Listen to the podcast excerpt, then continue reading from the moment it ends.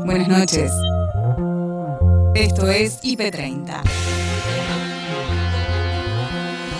En 30 minutos te voy a mostrar lo mejor de la programación del día. Ahí vamos. En el IP30 de hoy, la importancia del RCP para salvar vidas. Fue noticia en todo el mundo de un jugador de elite de fútbol en un partido internacional que se desplomó, eh, con la palabra así textual, cayó al piso y tuvo un episodio de muerte súbita y millones de personas pudimos ver en vivo y en directo qué le había pasado y más aún, cómo unas maniobras de resucitación cardiopulmonar fueron eficaces y esta persona, gracias a Dios, se recuperó. Por supuesto, no está jugando más al fútbol, pero pudo recuperarse y pudo rescatarse y resucitarse. En campaña, me preocupan los problemas reales que nos llevan al abismo. José Luis Espert. Preocupa mucho los problemas de índole real que tenemos que nos llevan a un lugar cada vez más miserable. Yo creo que hay que solucionar esos problemas reales. Por ejemplo, acá tenés demasiada gente viviendo la política, ¿me entendés? Es mucha gente. Mujeres en la jefatura de la UOM. Hay fábricas que recién ahora están intentando tener esa, esa posibilidad. Si uno viaja, no sé, a Brasil, por ejemplo, puede, puede ver que en una fábrica siderúrgica las mujeres trabajan en la coquería y la coquería es todo trabajo a pala y trabajo pesado. Bueno, en la, en la matanza o en el país, en la Argentina, son muy pocas las fábricas que tienen eh, mujeres, muy pocas. Acuerdo porcino con China.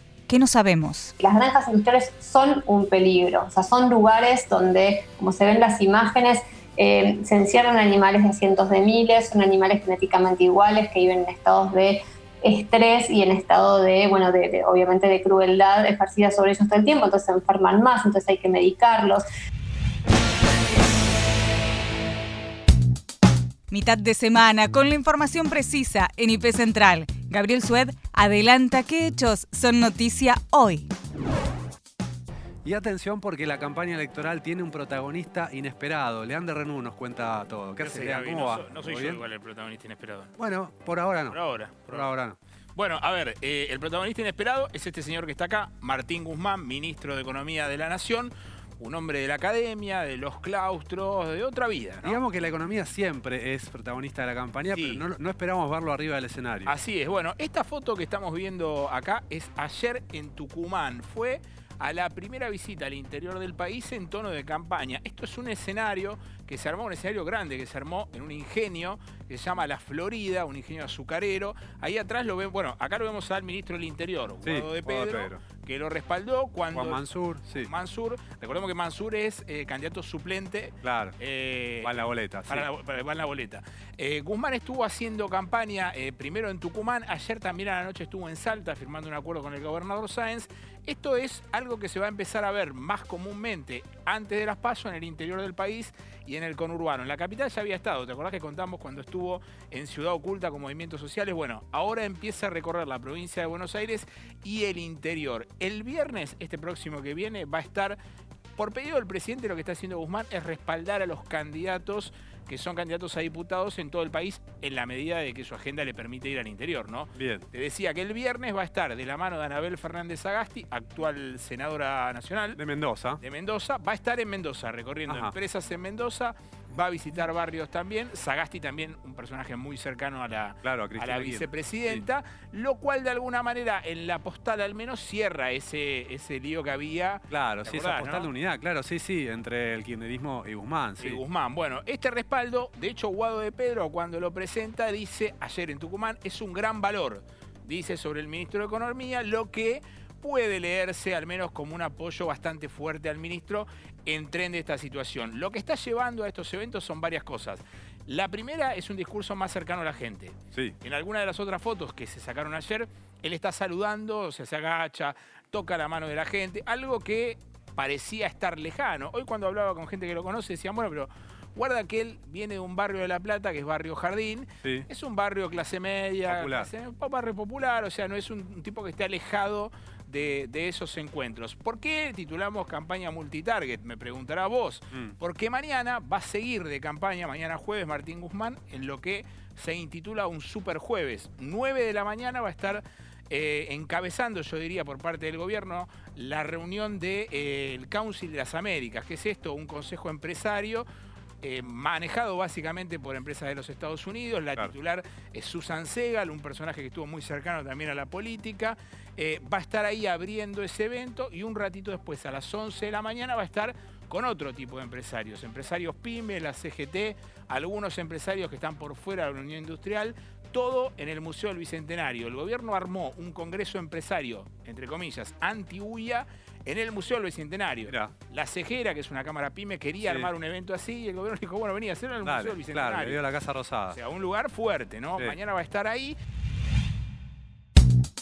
La información de este miércoles la actualizan Agustina y Nacho en Tarde a Tarde los precandidatos y las precandidatas de cara a las PASO del 12 de septiembre y hoy estamos con Alejandro Bodart. Alejandro, bienvenido.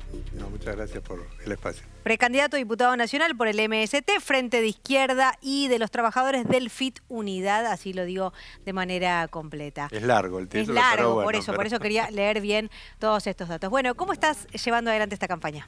Bien, bien, bueno, estamos en el tramo final a nosotros es mucho el esfuerzo que tenemos que hacer para que nuestras ideas lleguen, pero creo que creo que vamos a tener una votación importante. La izquierda venimos creciendo hace mucho tiempo y creo que se va a manifestar nuevamente. Nosotros tenemos internas dentro del frente, que eso sí es una novedad.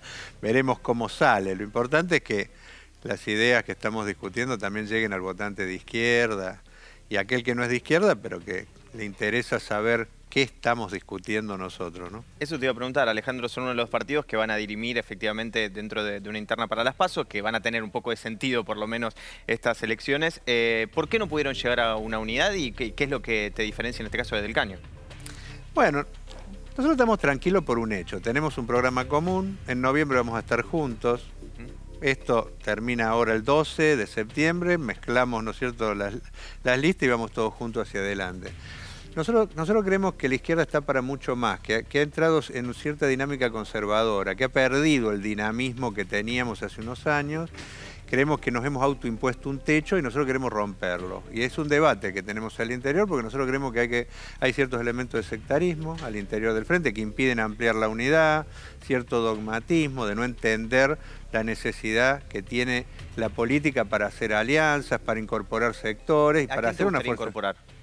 Bueno, primero, eh, primero hay fuerzas que se quedaron por fuera, de izquierda, que se dicen de izquierda, anticapitalistas. Yo creo que habría que haber hecho más esfuerzo para tratar de integrarlas. Y ahí hay algunos problemas que no todos estábamos de acuerdo en el frente de que había que ampliar e integrar a otras fuerzas. Algunas porque son fuerzas que, por ejemplo, el Partido Obrero, que bueno, venía de romper, por ejemplo, con Altamira, y nosotros creemos que hay que dejar de lado todo eso porque todos tendríamos que estar juntos. Ese es, ese es un tema.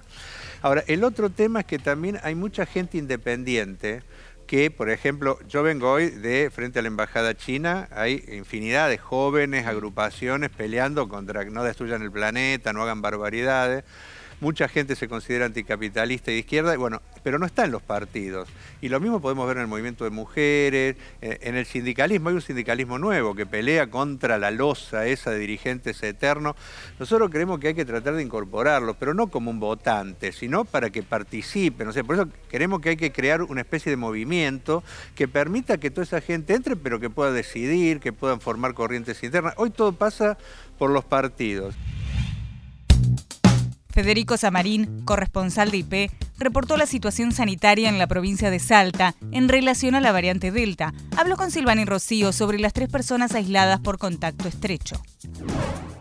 Eh, son tres pasajeros que venían de Miami, que cuando llegaron al aeropuerto de Ceiza se les realizó el testeo, el mismo le dio negativo, por eso viajaron a Salta. Al llegar a Salta se enteraron de que un contacto cercano a ellos en el vuelo Recordemos que cuando uno da positivo, se debe aislar a eh, los pasajeros que están en los asientos de dos filas hacia atrás, de dos filas hacia adelante. Bueno, uno de ellos habría dado positivo y por eso eh, están aislados en estos momentos. Más allá de que el testeo les dio negativo, cuando cursen la posible enfermedad en su día número 10, serán testados nuevamente. En estos momentos me decían, están sin síntomas, ¿eh? son, si es que tienen la enfermedad, son asintomáticos, se encuentran sin síntomas, en buen estado de salud y están cumpliendo confinamiento. Federico, reiteranos, estas personas ni bien se enteraron, fueron aisladas. digamos, están eh, viviendo en familia, qué pasó con los grupos familiares, porque esto es automático, digo, hay una leve posibilidad y si son asintomáticos, bueno, eh, también eh, de alguna manera se va diseminando este virus entre nosotros.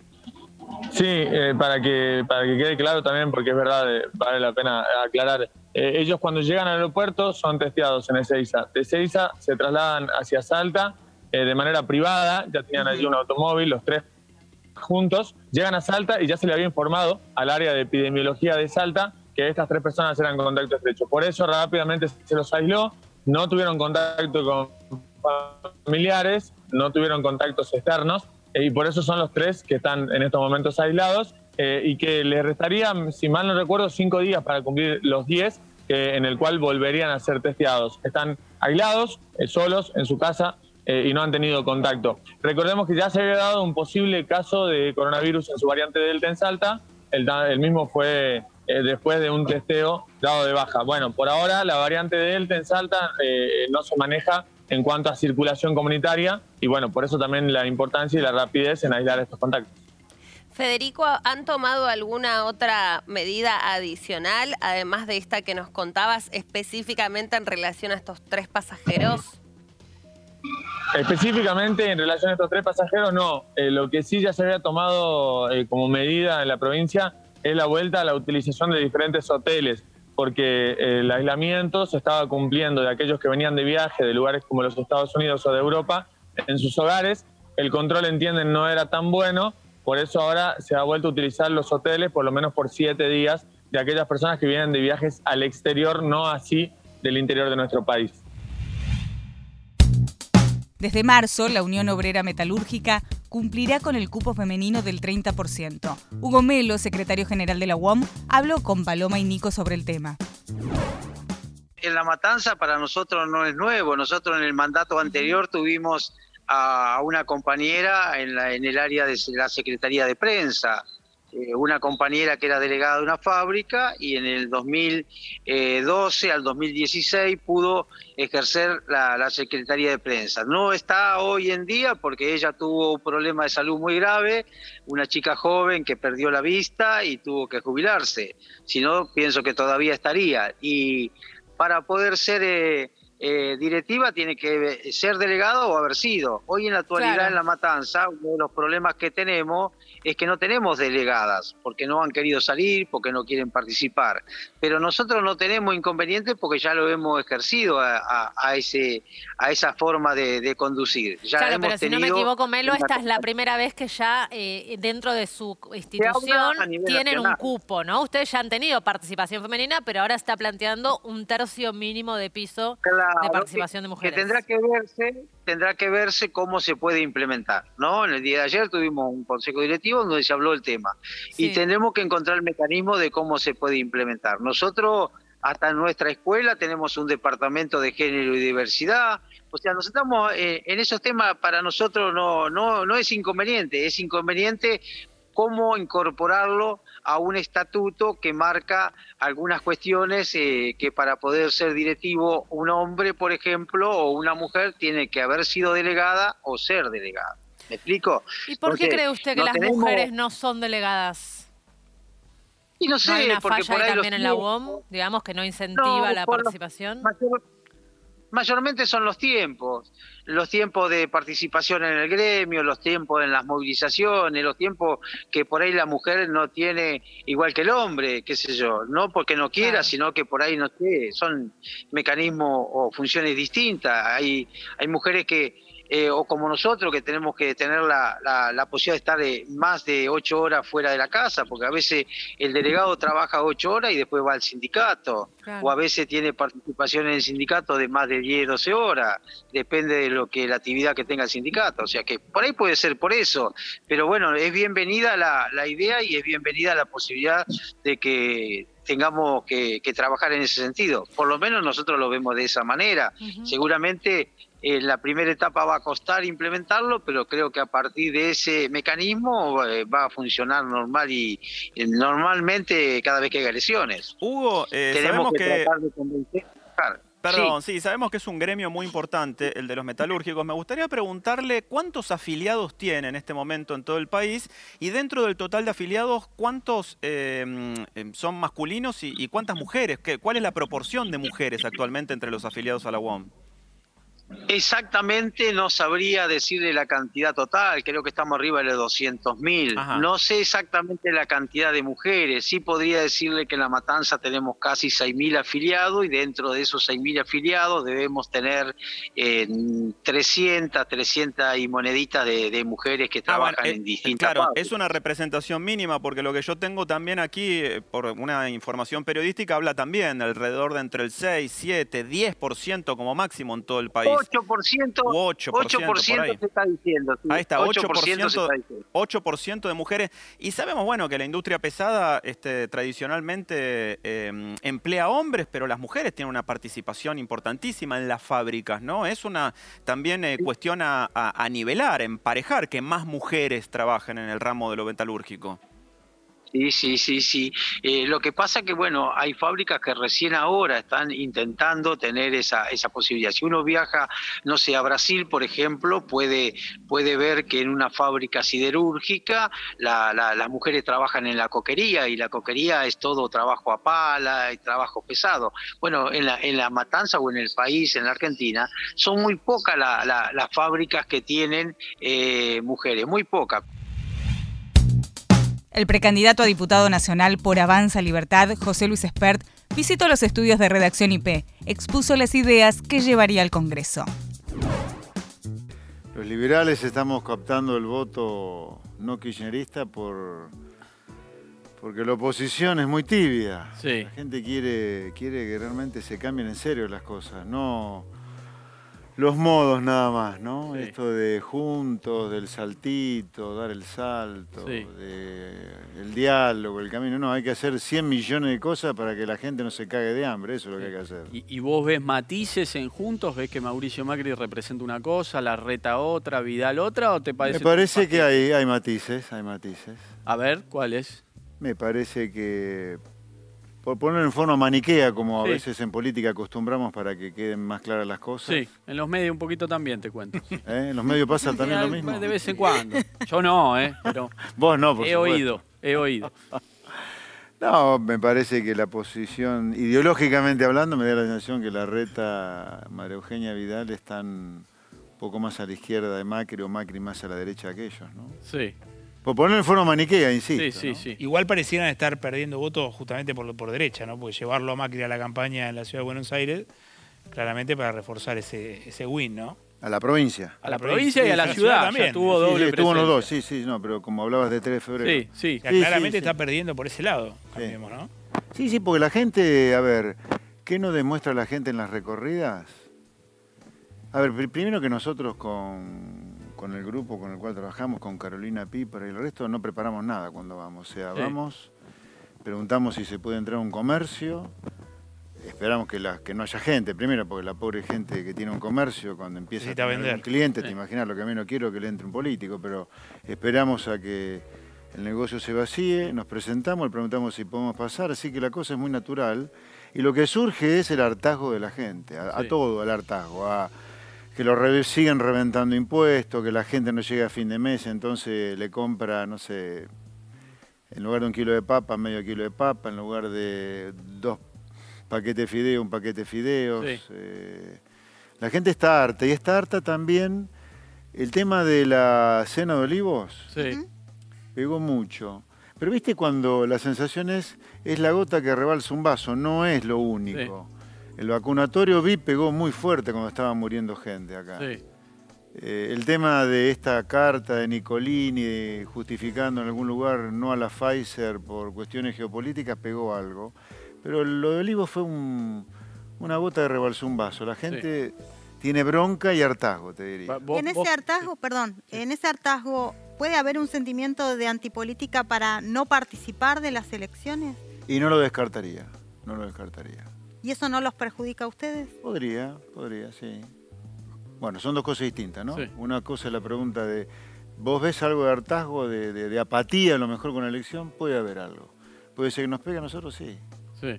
José Pero Luis. no sé, Sí. no sé, a ver, espérate, ahora que me pongo a pensar, no sé si nos pegaría más a nosotros que a los demás, porque el hartazgo de la gente es con el sistema político que lo trajo hasta acá, no tanto con nosotros que somos nuevos. Ana Sicilia conversó con el cardiólogo Mario Bosquis sobre la importancia de aprender maniobras de reanimación, salvavidas.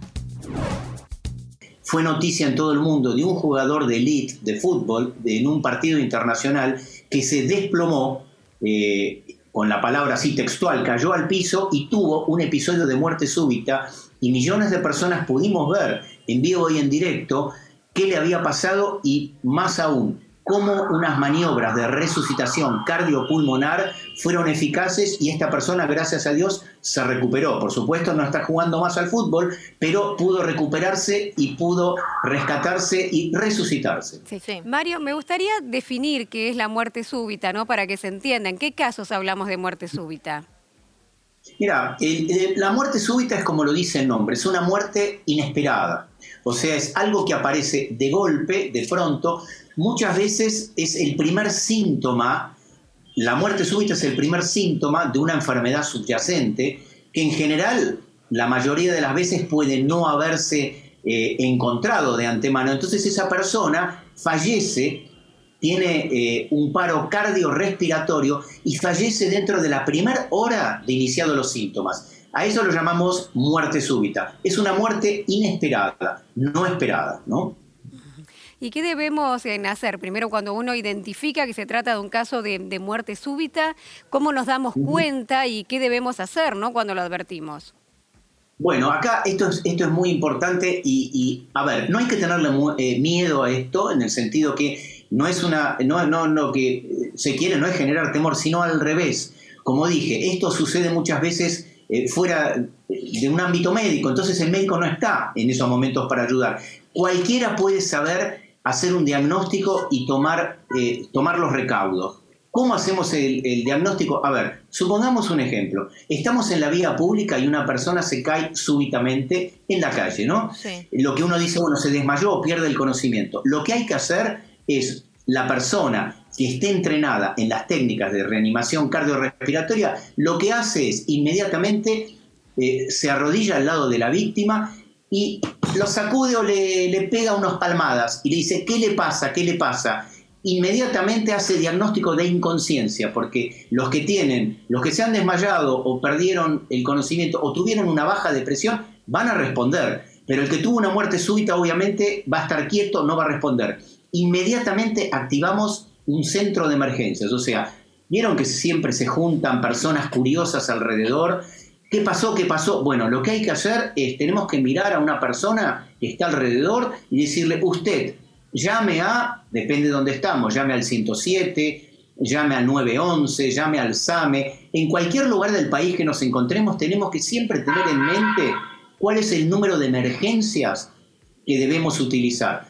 Entonces activamos el sistema. Inmediatamente volvemos con la víctima y ya sabemos que hizo un diagnóstico de inconsciencia, miramos para ver si mueve el pecho, si está respirando o no está respirando. El que tiene una muerte súbita lo que tiene es un paro cardiorrespiratorio. Entonces lo que debemos hacer son maniobras de reanimación. Nuestra víctima no respira, lo que vamos es al tórax y hay un huesito que se llama esternón, que está justo donde se unen los dos rebordes de las costillas. Ese huesito se llama esternón, ponemos dos dedos, ponemos la palma de la mano por encima de esos dos dedos, entrechocamos los dedos y empezamos a hacer las maniobras de compresión cardíaca o masaje cardíaco externo. Bien. 100 veces por minuto. Sí, estoy Más acá rápido. tanteando, Doc, no sé si me ve, pero ahí acá, ¿no? Los dos dedos y después... Es un, huesito, es un huesito que es el esternón. Por delante de, eso- de esos dos dedos ponemos Sí. el talón de la mano, apoyamos, entrelazamos las manos y ponemos nuestro cuerpo y empezamos a comprimir. Claro. Todas estas maneras que yo les dije se, se dan cursos de reanimación. Y a ver, esto es todo lo importante y lo que queremos generar desde la Fundación Cardiológica Argentina y la Sociedad Argentina de Cardiología. Que todo el mundo aprenda maniobras de reanimación. Flor Barbeira pone en números la brecha de género en ciencia y tecnología. Una investigación da cuenta que en los puestos más elevados disminuye la presencia de mujeres. Hay una investigación de CIPEC que salió hace unos días nada más, el día lunes, en el cual pone en foco justamente en esto, ¿no? En las mujeres, en la ciencia y en la tecnología. Sobre todo en una comparativa mundial, pero también focalizando la situación de Latinoamérica, qué es lo que sucede en los distintos países.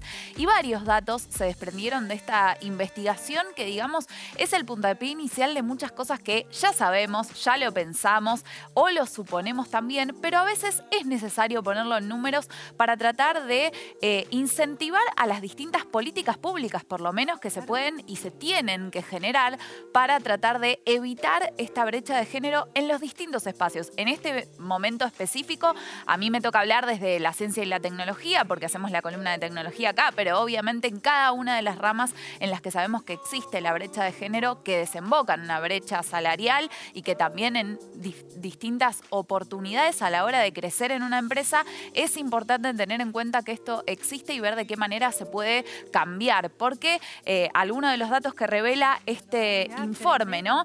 El 40% de los egresos responden a mujeres, ¿no? 40% se egresan en carreras relacionadas a la ciencia y a la tecnología, pero solamente el 24% de los empleos, ¿no? Digamos, eh, la verdad es que eso también hay que tenerlo en cuenta, porque vos estás en tu casa, querés estudiar algo, lo primero que vas a pensar es si tienes salida laboral, por ejemplo, ¿no? Lamentablemente a veces uno no puede estudiar lo que quiere realmente, porque después sabes que las condiciones a la hora de salir a trabajar no son las mejores, y muchas veces nos damos cuenta en cosas generales, como por ejemplo aquellas que nos requieren eh, cierta quizás posición económica para poder hacer la carrera en tiempo y forma, porque te piden experiencia, pero bueno, además las mujeres, por el simple hecho de ser mujeres, también eh, nos vemos afectadas en estos contextos, ¿no? Totalmente, sabes que en general en las universidades en la Argentina, en la UBA, en las universidades nacionales, no sé en las privadas, la gran mayoría de los egresos son mujeres. Exacto. Las carreras de grado y de posgrado, pero después cuando ves la inserción laboral de esas profesionales, evidentemente encuentran barreras en el camino. Pese a tener buenas notas, pese a estar graduadas, no terminan consiguiendo empleos o cuando los encuentran son parciales, de pocas horas, encargos no jerárquicos, generalmente relacionado con las tareas de cuidado y la desigualdad en las horas que la mujer tiene para dedicarle al ámbito laboral porque tiene que encargarse de la casa, de los chicos, de los abuelos. Bueno, eh, el gran debate que siempre tenemos, ¿no? El reconocimiento del trabajo doméstico también, y también el hecho de si estudiaste una carrera y querés trabajar de eso, que lo puedas hacer después y que te garanticen que no importa si sos mujer o sos hombre, si sos capaz, si tuviste buenas notas, si te va bien en lo que haces, que puedas tener, por ejemplo, un puesto jerárquico. Soledad Barruti, periodista y autora del libro Mal Comidos, dio detalles en Somos PM cómo será el acuerdo porcino con China. Soledad explica por qué este modelo de agronegocio es un peligro para la sociedad.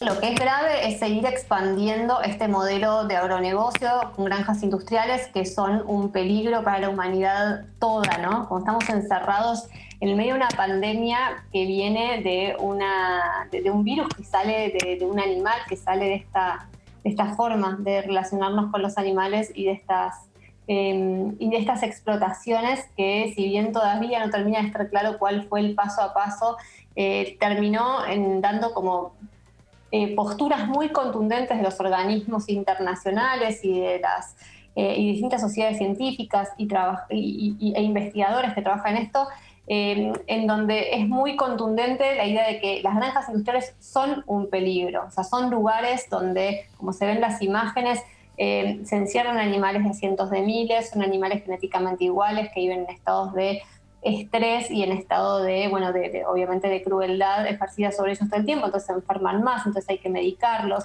Em, todo eso... ¿Me escuchan o no? Sí, sí, perfectamente, Soledad. Bien. bueno, todo eso hace que sean como caldos de cultivo de, enfermedades potenciales. Entonces, no hay que sumar granjas industriales, hay que sacarnos las que ya tenemos encima. Pensar que vamos a tener un acuerdo o, una posibilidad económica alrededor de esto es un, es un delirio. Entonces, no es, no es, una, no es una posición solamente de acuerdo por sino con China, sino con cualquier forma de continuar expandiendo el agronegocio y las granjas industriales en particular eh, como, como un desarrollo económico. Eh, para la economía argentina esto eh, reviste obviamente un ingreso importante, ¿no? Digamos, el contraargumento a esto es necesitamos desarrollar una industria. Pero lo que se dice desde, por ejemplo, el proteccionismo es lo que se le hace a estos animales es infrahumano y cuando uno ve un video la verdad es que no queda mucho debate al respecto posible, ¿no? No, es que más allá, o sea, eso es indiscutible, o sea, que es, que es brutal, bestial y absolutamente eh, siniestro que la humanidad siga conduciéndose con los animales como si fueran cosas, es algo que es indiscutible inclusive para quienes practican estas, eh, estas cosas y llamando a esto bienestar animal o lo que fuere. Pero más allá de eso, en realidad lo que tenemos es un problema sobre realmente lo que consideramos un negocio posible, lo que consideramos una ganancia, lo que consideramos esta idea de, bueno, eh, de, desarrollo económico, ¿no? Por ejemplo, qué cosas no están contempladas eh, como eh, dentro, de dentro del esquema, dentro del mismo Excel, que podrían sí estar incorporados o que deberían estarlo. Eh, estas granjas, por lo que se sabe de los documentos filtrados de, mm, eh, de, la misma agroindustria, que en su momento fueron filtrados el año pasado, cada una de estas granjas eh, consume un millón y medio de litros de agua por día.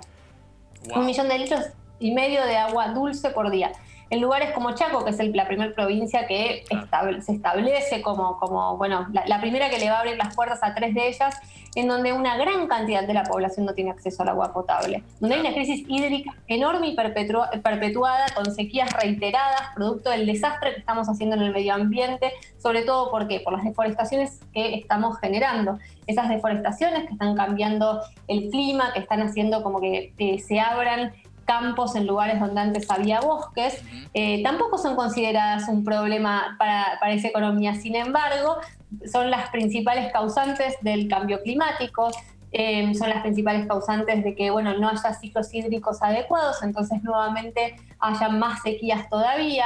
Em, la cantidad de después, o sea, se abren estos campos en detrimento de los bosques que se retraen. ¿Para qué? Para abrirle Em, espacios de producción a los alimentos de estos animales encerrados. Y hasta acá llegamos por hoy. Acordate que podés ver las notas completas en nuestro sitio www.ip.digital y en nuestro canal de YouTube búscanos como IP Noticias y suscríbete. Hasta la próxima. Buenas noches.